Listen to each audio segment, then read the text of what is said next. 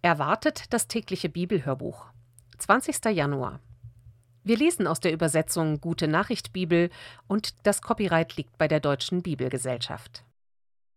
Wir lesen aus dem ersten Buch Mose Kapitel 41 ab Vers 1 bis Kapitel 42 Vers 26. Der Pharao träumt.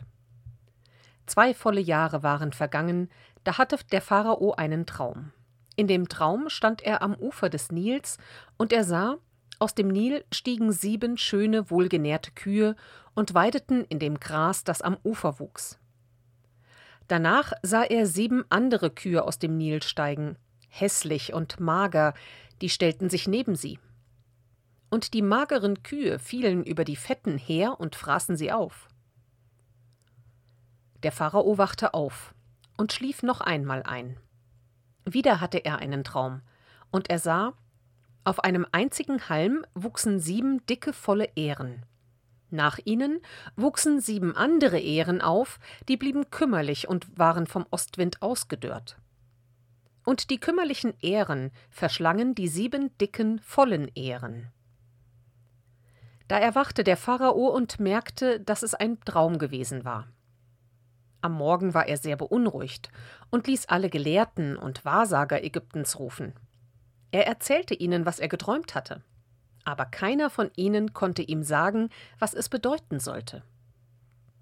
Da wandte sich der oberste Mundschenk an den Pharao und sagte Ich muss den Pharao heute an meine früheren Verfehlungen erinnern. Mein Herr, der Pharao, war unzufrieden mit seinen Dienern, mit mir und mit dem obersten Bäcker und ließ uns im Haus des Befehlshabers der Leibwache gefangen halten. Dort hatte einmal jeder von uns beiden einen Traum, der für ihn wichtig war, in derselben Nacht. Nun hatten wir im Gefängnis als Diener einen jungen Hebräer, einen Sklaven des Befehlshabers der Leibwache. Dem erzählten wir unsere Träume, und er erklärte jedem, was sein Traum bedeutete. Und es ist alles genau so eingetroffen, wie er es vorausgesagt hatte. Ich wurde wieder in mein Amt eingesetzt, und der andere wurde gehängt. Josef deutet die Träume des Pharaos. Sofort sandte der Pharao nach Josef, und sie holten ihn aus dem Kerker. Er ließ sich die Haare schneiden, zog seine guten Kleider an und trat vor den Pharao. Der sagte zu ihm Ich habe etwas geträumt, und niemand kann mir sagen, was es bedeutet. Man hat mir gesagt, dass du jeden Traum auf der Stelle deuten kannst. Nicht ich, erwiderte Josef. Die Antwort kommt von Gott, und er wird dem Pharao bestimmt etwas Gutes ankündigen.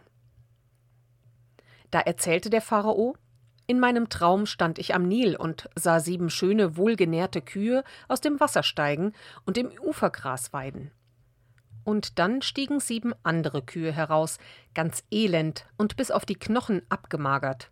Ich habe in ganz Ägypten noch nie so hässliche gesehen. Die mageren Kühe fraßen die fetten, aber es half ihnen nichts, sie blieben so dürr und hässlich wie zuvor. Dann wachte ich auf. Dann hatte ich einen zweiten Traum. Ich sah, wie auf einem einzigen Halm sieben prächtige, volle Ähren wuchsen. Danach sah ich sieben schwache, kümmerliche Ähren aufwachsen, ganz vom Ostwind ausgedörrt. Und die kümmerlichen Ähren verschlangen die sieben vollen. Ich habe es schon den Wahrsagern erzählt, schloss der Pharao, aber keiner konnte mir sagen, was es bedeutet. Da antwortete Josef: Gott hat dem Pharao im Traum gezeigt, was er vorhat. Beide Träume bedeuten dasselbe. Es ist eigentlich ein einziger Traum die sieben fetten Kühe, und die sieben prächtigen Ähren bedeuten sieben fruchtbare Jahre. Die sieben mageren hässlichen Kühe und die sieben kümmerlichen vertrockneten Ähren bedeuten ebenso viele Hungerjahre. Ich habe es schon gesagt, damit will Gott dem Pharao ankündigen, was er in Kürze geschehen lässt. In den nächsten sieben Jahren wird in ganz Ägypten Überfluss herrschen. Aber dann kommen sieben Hungerjahre. Da wird es mit dem Überfluss vorbei sein. Man wird nichts mehr davon merken und drückende Hungersnot wird im Land herrschen. Dass der Pharao zweimal das gleiche geträumt hat, bedeutet, Gott ist fest entschlossen, seinen Plan unverzüglich auszuführen. Darum rate ich dem Pharao, einen klugen, einsichtigen Mann zu suchen und ihm Vollmacht über ganz Ägypten zu geben. Der Pharao sollte in den kommenden guten Jahren den fünften Teil der Ernte als Abgabe erheben. Er soll dafür Beamte einsetzen, die unter der Aufsicht des Pharaos das Getreide in den Städten sammeln und speichern. Dann ist ein Vorrat da für die sieben schlechten Jahre, und das Volk im ganzen Land Ägypten wird nicht vor Hunger zugrunde gehen. Josef wird der Stellvertreter des Pharaos. Der Pharao fand den Vorschlag gut und alle seine Berater ebenso. Er sagte zu den Beratern In diesem Mann ist der Geist Gottes. So einen finden wir nicht noch einmal. Zu Josef sagte er Gott hat dir dies alles enthüllt.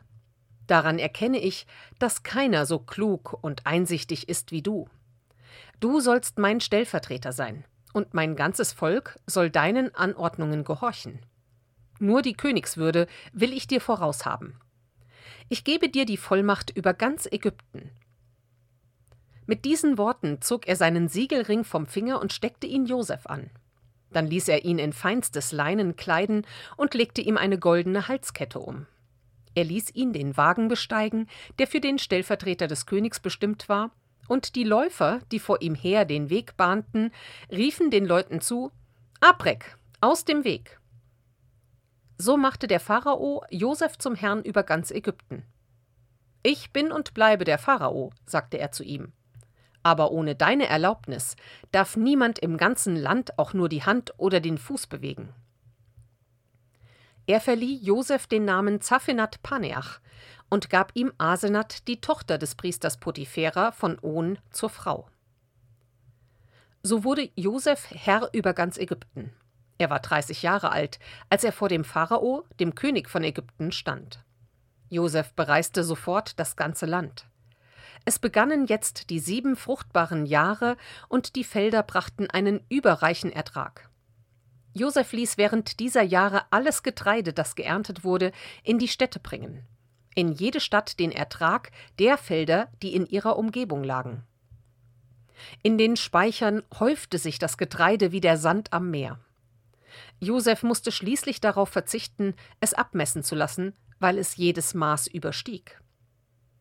Noch ehe die Hungerjahre begannen, gebar Asenat dem Josef zwei Söhne. Gott hat mich alle Not und den Verlust meiner Familie vergessen lassen, sagte er, und nannte den Erstgeborenen Manasse.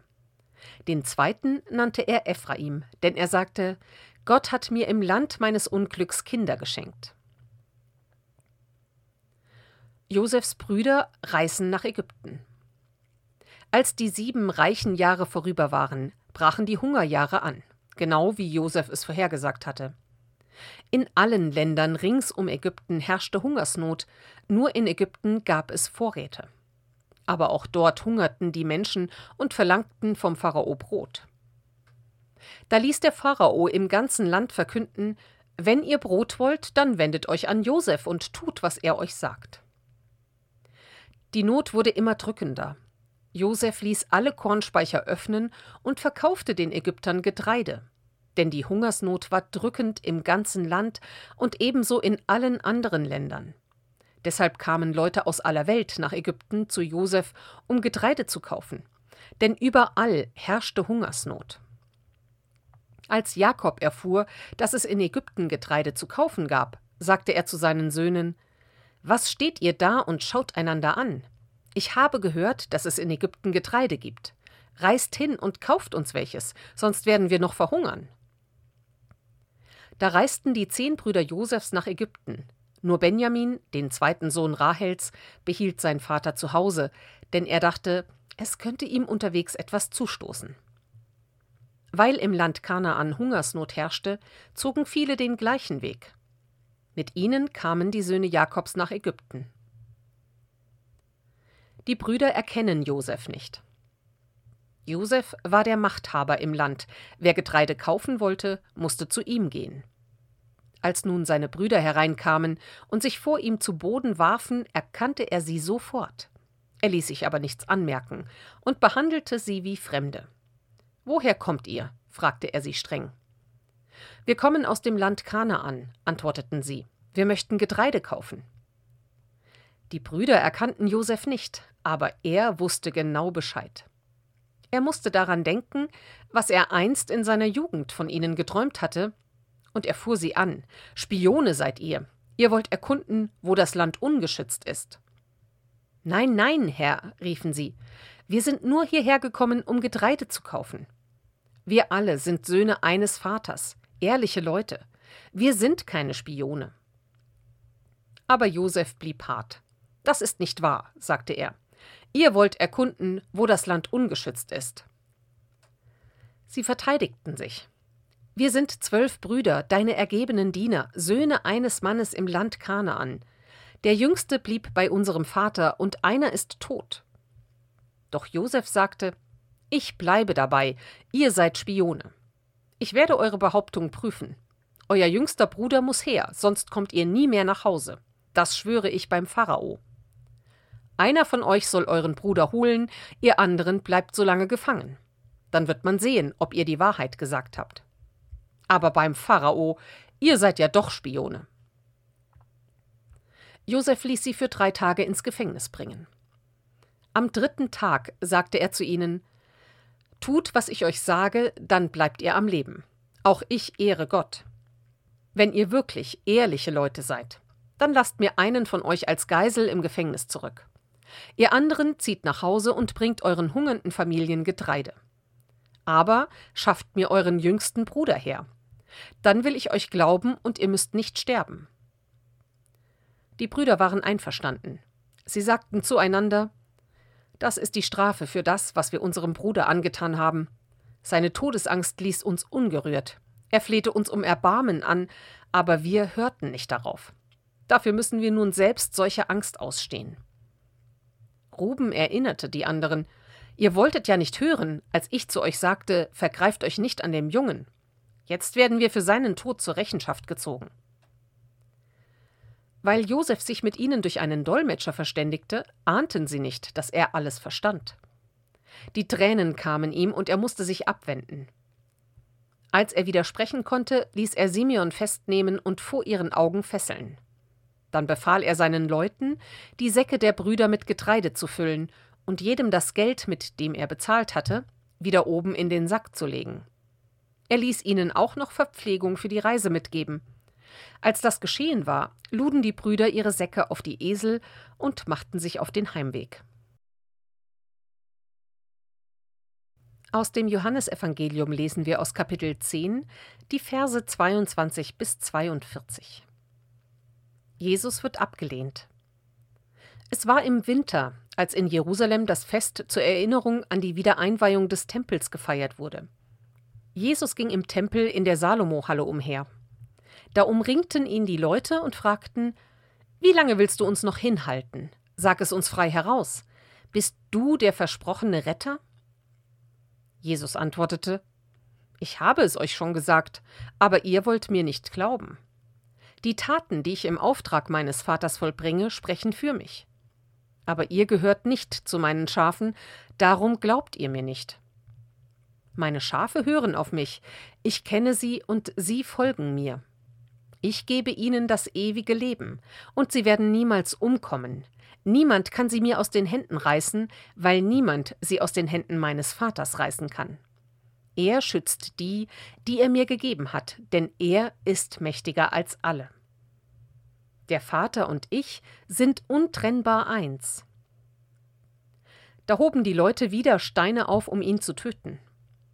Jesus aber sagte zu ihnen Viele gute Taten habe ich vor euren Augen getan, die meine Verbundenheit mit dem Vater bezeugen. Für welche davon wollt ihr mich steinigen? Sie gaben ihm zur Antwort Wir steinigen dich nicht wegen einer guten Tat, sondern weil du ein Gotteslästerer bist.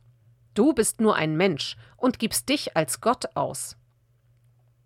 Jesus antwortete In eurem eigenen Gesetz heißt es doch, ich habe zu euch gesagt, ihr seid Götter. Und was in den heiligen Schriften steht, ist unumstößlich, das wissen wir. Gott nannte also die, an die er sein Wort richtete, Götter. Mich aber hat der Vater bevollmächtigt und in die Welt gesandt. Wie könnt ihr da behaupten, ich lästere Gott, wenn ich sage, dass ich sein Sohn bin? Wenn das, was ich tue, nicht die Taten meines Vaters sind, braucht ihr mir nicht zu glauben. Sind sie es aber, dann solltet ihr wenigstens diesen Taten glauben, wenn ihr mir selbst schon nicht glauben wollt. An ihnen müsste euch doch aufgehen, dass der Vater in mir lebt und ich im Vater lebe. Von neuem versuchten sie, Jesus festzunehmen, aber er entkam ihnen. Er überquerte den Jordan und ging an die Stelle zurück, wo Johannes früher getauft hatte. Er blieb dort, und viele kamen zu ihm und sagten Johannes hat keine Wunder getan, aber alles, was er über diesen Menschen gesagt hat, entspricht der Wahrheit. Viele von denen, die dort waren, kamen zum Glauben an ihn. Aus Psalm 18 lesen wir die Verse 1 bis 16. Dank für Gottes Hilfe. Von David, dem Vertrauten des Herrn. Er sang dieses Lied zum Dank dafür, dass der Herr ihn vor Saul und allen anderen Feinden gerettet hatte. Damals sang er Ich liebe dich, Herr, denn durch dich bin ich stark. Du, mein Fels, meine Burg, mein Retter, du, mein Gott, meine sichere Zuflucht, mein Beschützer, mein starker Helfer, meine Festung auf steiler Höhe. Wenn ich zu dir um Hilfe rufe, dann rettest du mich vor den Feinden. Ich preise dich, Herr. Ich war gefangen in den Fesseln des Todes, vernichtende Fluten stürzten auf mich ein, die Totenwelt hielt mich mit Schlingen fest, die Falle des Todes schlug über mir zu. In meiner Verzweiflung schrie ich zum Herrn, zu ihm, meinem Gott, rief ich um Hilfe. Er hörte mich in seinem Tempel, mein Hilferuf drang durch bis an sein Ohr. Da wankte und schwankte die Erde, da bebten die Fundamente der Berge, sie zitterten vor seinem Zorn. Aus seiner Nase quoll dunkler Rauch, aus seinem Mund schossen helle Flammen und glühende Asche sprühte hervor. Er neigte den Himmel tief auf die Erde und fuhr hernieder auf dunklen Wolken. Er ritt auf einem geflügelten Cherub und schwebte herab auf den Flügeln des Sturms. Er hüllte sich ein in Finsternis, in Regendunkel und schwarzes Gewölk. Sein strahlender Glanz verscheuchte die Wolken mit Hagelschlägen und glühenden Steinen. Dann ließ er im Himmel den Donner grollen, laut dröhnte die Stimme des höchsten Gottes. Er schoss seine Pfeile und verjagte meine Feinde. Er schleuderte Blitze und stürzte sie in Schrecken. Da zeigte sich der Grund des Meeres, das Fundament der Erde wurde sichtbar. Als du, Herr, deinen Feinden drohtest und ihnen deinen Zorn zu spüren gabst. Aus Sprüche 4 lesen wir die Verse 1 bis 6. Weisheit, der beste Erwerb. Ihr jungen Leute, Hört auf das, was ich wie ein Vater zu euch sage. Achtet darauf, damit ihr verständig werdet. Es ist etwas Gutes, was ich euch beibringen will, deshalb schiebt es nicht von euch weg. Als ich noch ein kleiner Junge war, zärtlich geliebt von meiner Mutter, wie ein einziges Kind, da hat mein Vater mich schon unterwiesen. Er sagte zu mir Präge dir meine Worte ein, vergiss sie nicht. Wenn du tust, was ich dir sage, wirst du leben. Erwirb Weisheit und Einsicht. Vergiss meine Worte nicht, sondern richte dich nach ihnen. Trenne dich nie von der Weisheit, sie wird dich beschützen. Liebe sie, dann lebst du in Sicherheit.